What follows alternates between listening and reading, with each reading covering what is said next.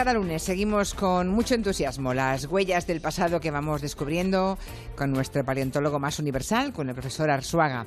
La semana pasada nos saltamos la lección porque hicimos un programa especial en, Salamanca, en el Museo Ardeco de Casalís, pero no teman que el curso aún no se ha acabado en esta aula en la que convertimos la radio de lunes a esta hora.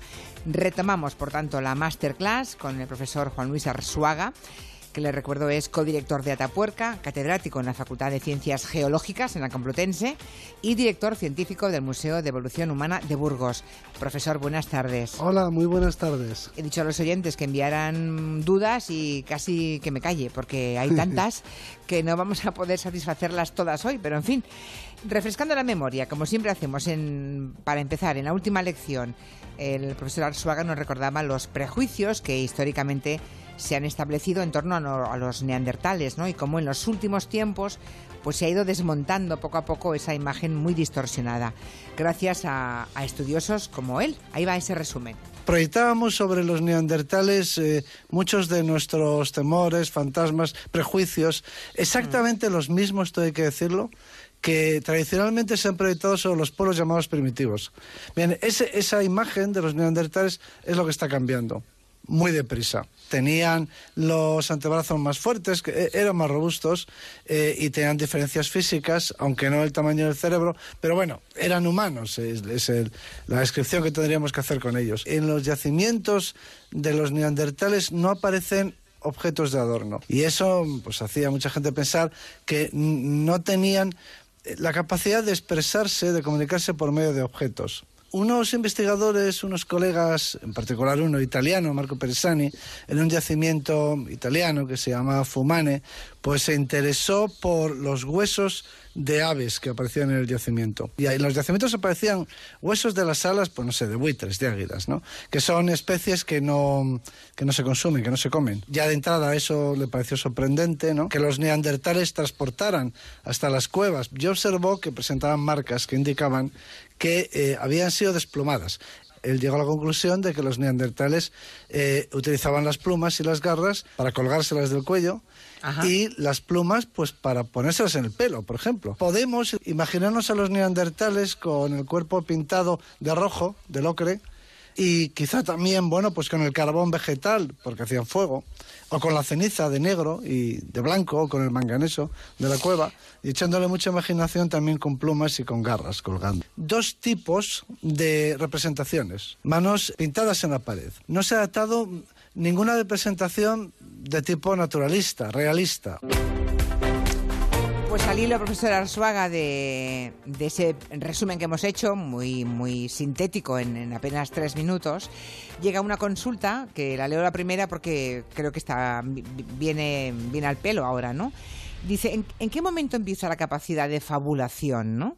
Mitos como los gigantes, como los dragones, como el, el Edén, todo eso, ¿cuántos miles de años hace que los seres humanos lo empezaron a inventar?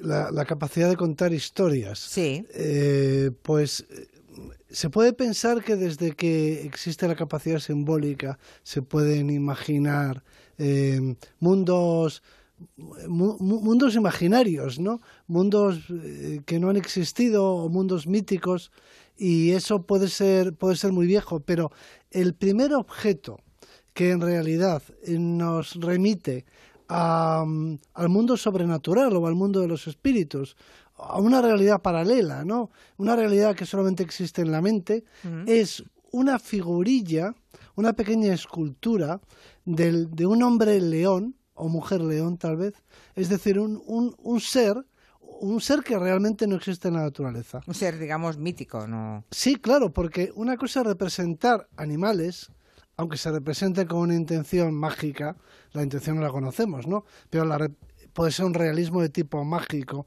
y que esos animales se representen con alguna intencionalidad que tiene que ver con, creencias o con ritos, pero eh, no dejan de ser retratos, si se quiere, o em, eh, reflejos de las realidades existentes, pero lo que, lo que nos encontramos en esta primera estatuilla es un ser, un ser que no existe, que nadie puede ver con los ojos, con los ojos de la cara. Por tanto, está inventado por la mente de ese. El primer ser fantástico, ¿no? El primer ser inexistente, el primer ser imaginario, y entonces ya nos encontramos por primera vez, esto tiene 35.000 años, este objeto, eh, que es una escultura hecha en marfil, en marfil de mamut. 35.000 años. Sí, está hecha en, marfil de mamut.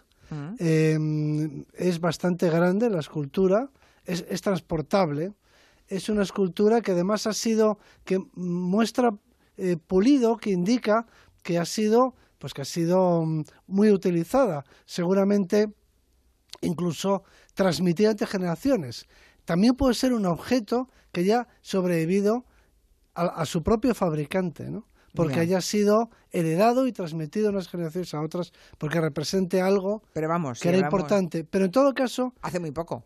Sí, en todo caso se trata de, el primer, la primera representación de un ser imaginario, que no es una descripción de algo que existe en la realidad y ya eso, por supuesto, supone asomarse a la, a la, a la realidad interior, ¿no? De la mente. A la condición humana, vamos. ¿no? Exactamente. Eh, algunos, se sorprende, algunos se sorprende porque digo que hace poco, hace 35.000 años, porque la verdad es que si algo hemos aprendido, los que hemos seguido eh, casi religiosamente, entre muchas comillas, las charlas del profesor, es que treinta y tantos mil años no es nada en la historia de la humanidad. Nada, nada prácticamente, ¿no? Es, es, poquísimo. Es, hace un segundo, ¿no? Es poquísimo en tiempo geológico, pero hay que recordar que Jesucristo, que nos parece muy lejano, vivió hace dos mil. Hace dos mil. Bueno, a todo esto me gustaría decir que el sapiens, nuestra especie, viene de África. O sea que somos descendientes, aquí los presentes, de migrantes africanos.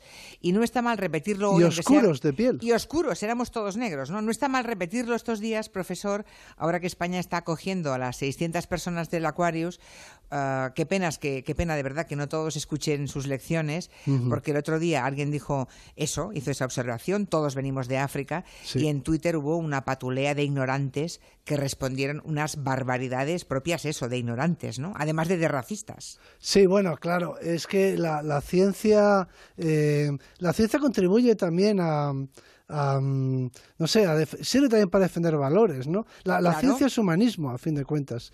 Es una, es una expresión de, pues eso, de, una actitud humanista. Y, por lo tanto contribuye a, a, mejorar la sociedad, no solo en el plano tecnológico, aportando conocimientos, sino que además debe participar, eso es lo que defendemos aquí, debe participar en el, en el debate intelectual, vamos a decirlo así, en el debate social, por lo menos. La, la ciencia tiene que tener un protagonismo eh, en, la propia filosofía, en el la ciencia es humanidades, ¿no? Entonces no, no hay que, no hay que eh, reducir a la ciencia, empobrecerla, considerando que la ciencia nos proporciona artilugios o artefactos o dispositivos que, que nos permiten, pues no sé, comunicarnos o, transportarnos. Es mucho más tiene eh, mucha más capacidad que todo eso. Nos permite, también nos ayuda a cambiar la sociedad y también nos aporta valores. Por cierto, vamos a ir picoteando de aquí y de allá porque no quiero dejar de preguntarle, profesor, por el premio Princesa de Asturias que han concedido a un científico sueco que creo que usted conoce muy bien, creo que usted ha celebrado que le diera el premio, es Svante Pavo, no sé si lo pronuncio bien o no. es un paleontólogo, bueno, todos lo han celebrado mucho y como no es habitual tanta unanimidad, me gustaría que me contara en, en qué ha sido pionero Svante Pavo. Pues ha hecho un eh, ha hecho un milagro y eso eso ocurre pocas veces en la ciencia, ¿no? La varita mágica la tienen muy pocos científicos o muy pocas personas y hacer un milagro consiste en hacer eh, real lo que antes parecía increíble o imposible hacer posible lo imposible. Eso está al alcance de muy pocos. Y claro, eh, si alguien nos hubiera dicho hace pues 20 años o 25 años que se iba a poder conocer no solamente el genoma de los mamuts, por ejemplo, que el ADN de los mamuts que desaparecieron hace unos cuantos miles de años, sino que tendríamos el genoma completo de varios neandertales, incluso de fósiles como los de Atapuerca de hace 400.000 años. Si alguien nos hubiera dicho que eso algún día sería posible, eh, pues no, no nos lo habríamos creído. Y tenemos el ADN de hace de esos neandertales de hace 400.000 años. Y de otras muchas más especies. Y ahora estamos en una nueva frontera que consiste en recuperar que si ya era increíble el que a partir de un hueso, de un diente, se pudiesen recuperar muy fragmentados, pero luego se pudieran eh, ensamblar eh, fragmentos muy pequeños para construir genomas que tienen miles de millones de pares de bases, que es como se, las unidades que forman el ADN, nos habría costado creerlo, pero es que ahora se está trabajando en la identificación, la recuperación del ADN en el propio, en la Tierra, en el sedimento de la cueva. Las, las últimas publicaciones del equipo de, de de Peevo, que es como se pronuncia. Peevo, vale. Mejor que, eh, yo decía pavo y queda por lo visto, sí. pavo, sí. sí. Eh, lleva unos diéresis ahí que al parecer... Convierte la A en E, vale. Exactamente. Y bueno, pues lo que decía es que, claro, es que ahora ya se puede recuperar el ADN de todas las especies que han estado muertas, en el caso de las de las presas, ¿no? O vivas, en el caso de osos.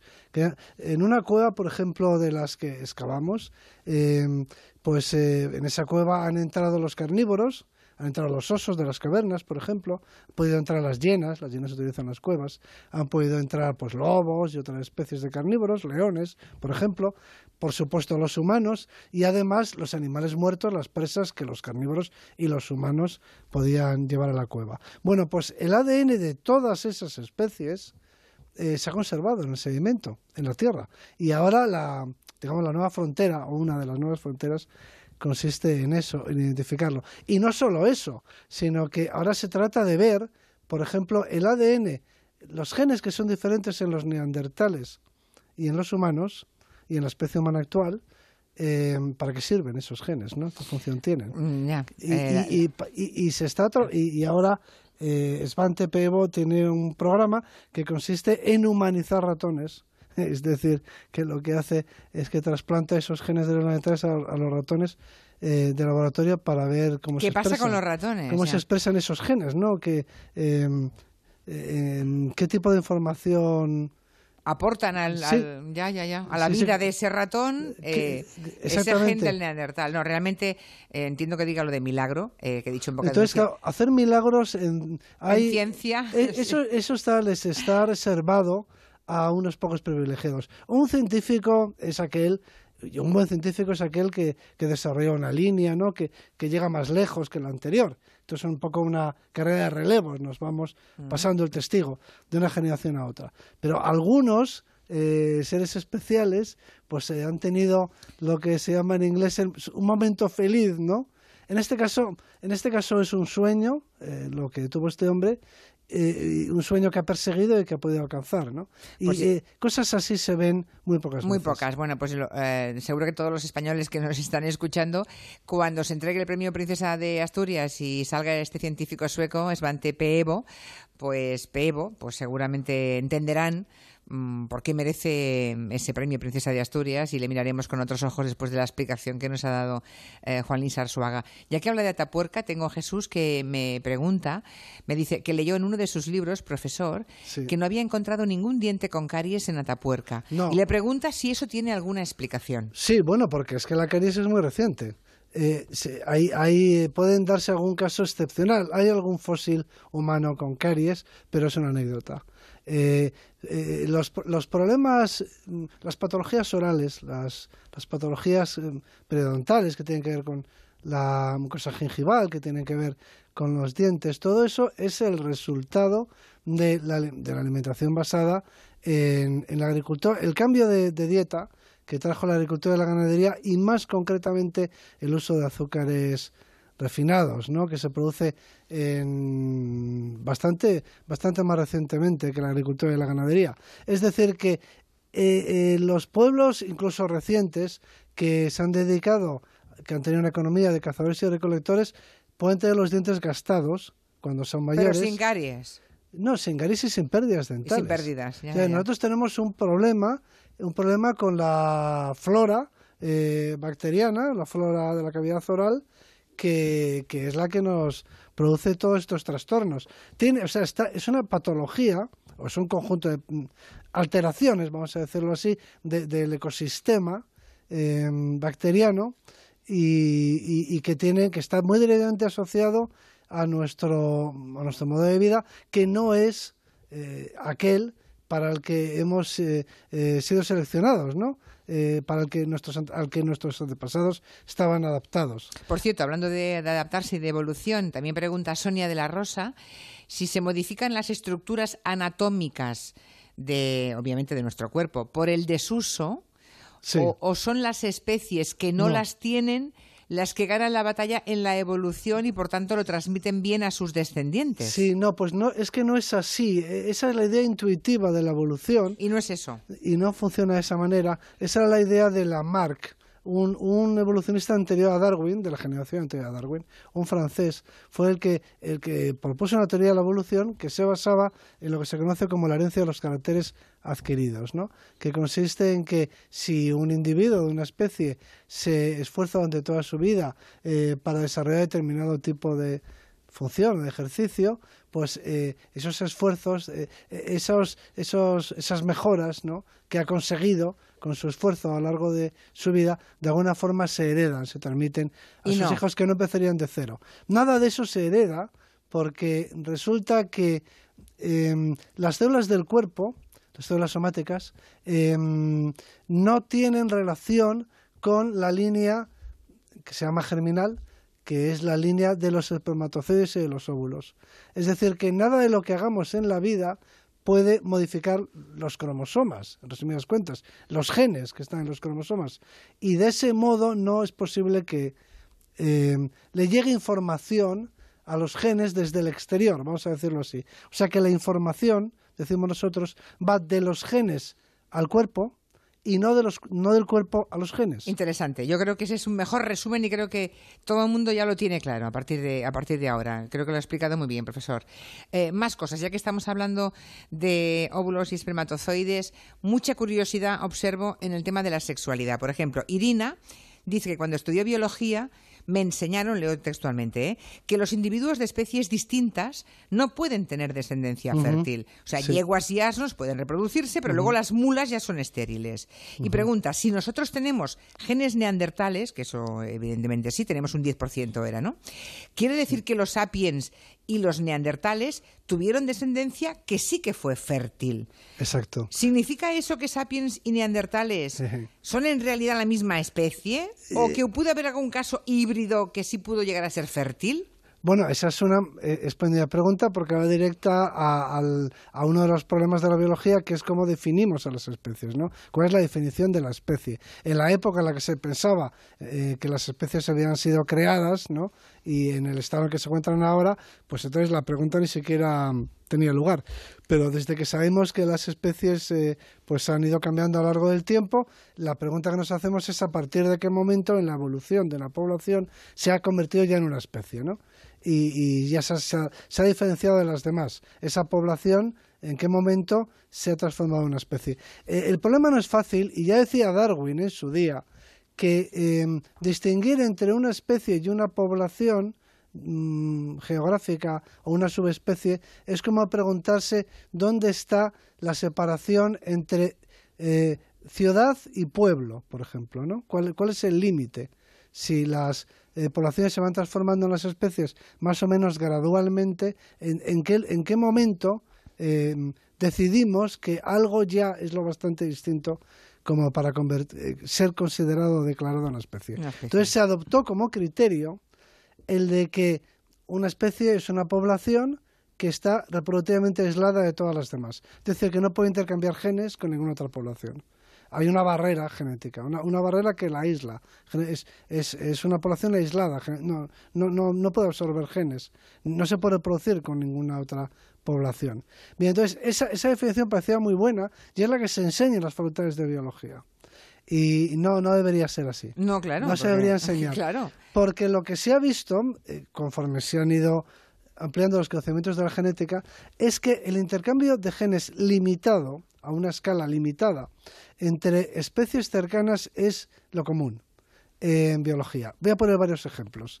Eh, por ejemplo, entre los cánidos, donde, donde se solapan sus distribuciones geográficas, donde, donde conviven, se ha visto que los coyotes y los lobos, por ejemplo, intercambian genes.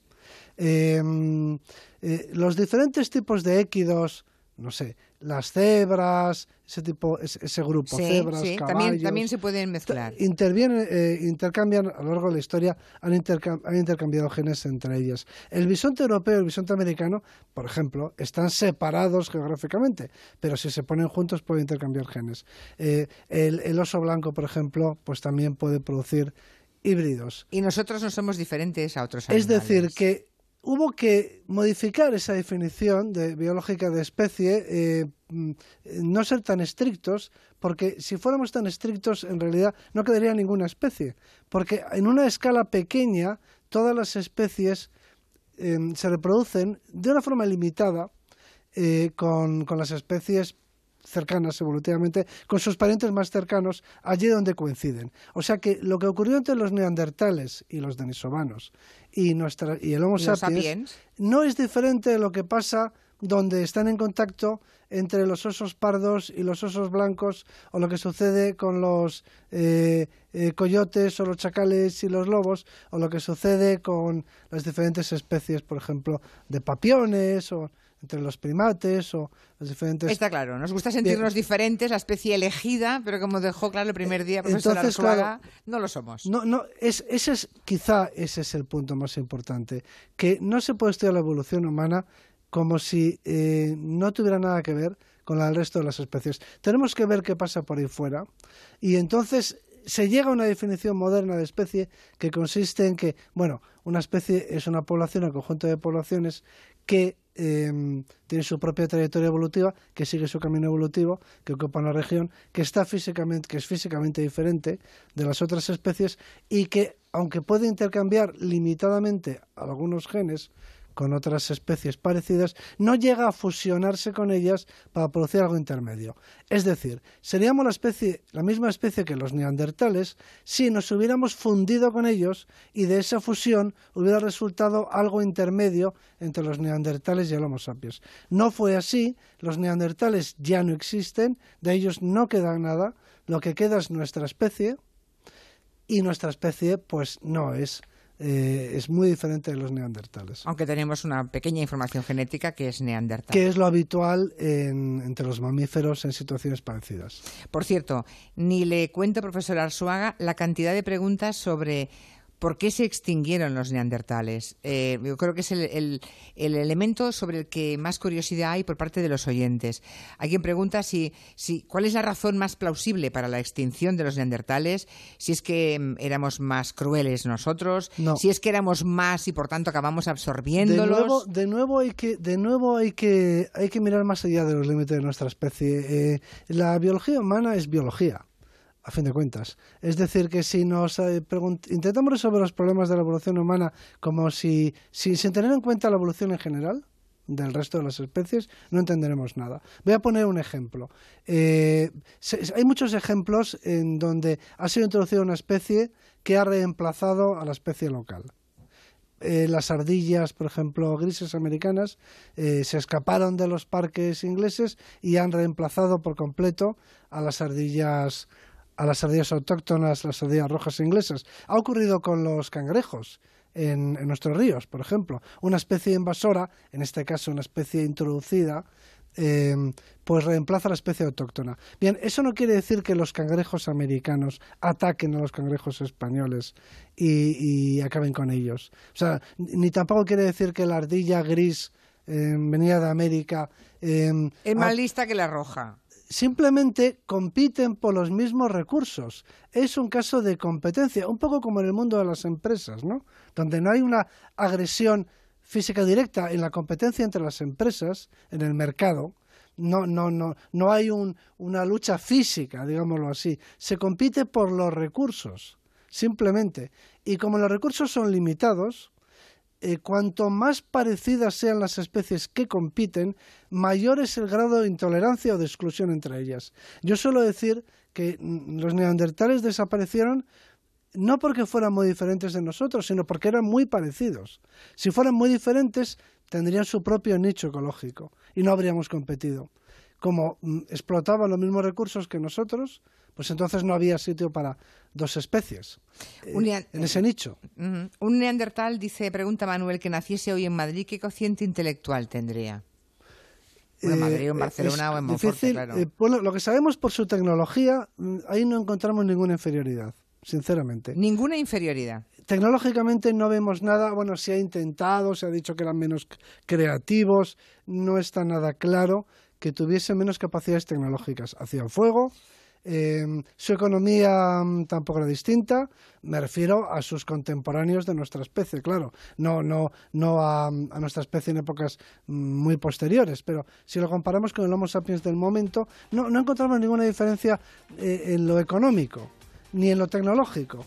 Entonces, no, mm, yo no me atrevería a decir que no, no hay argumentos para decir que fueran inferiores. Ahora bien, yo creo que eran menos imaginativos, es decir, yo creo que, que su mente no era tan delirante, se puede decir así, es decir, que no eran capaces de construir mitos.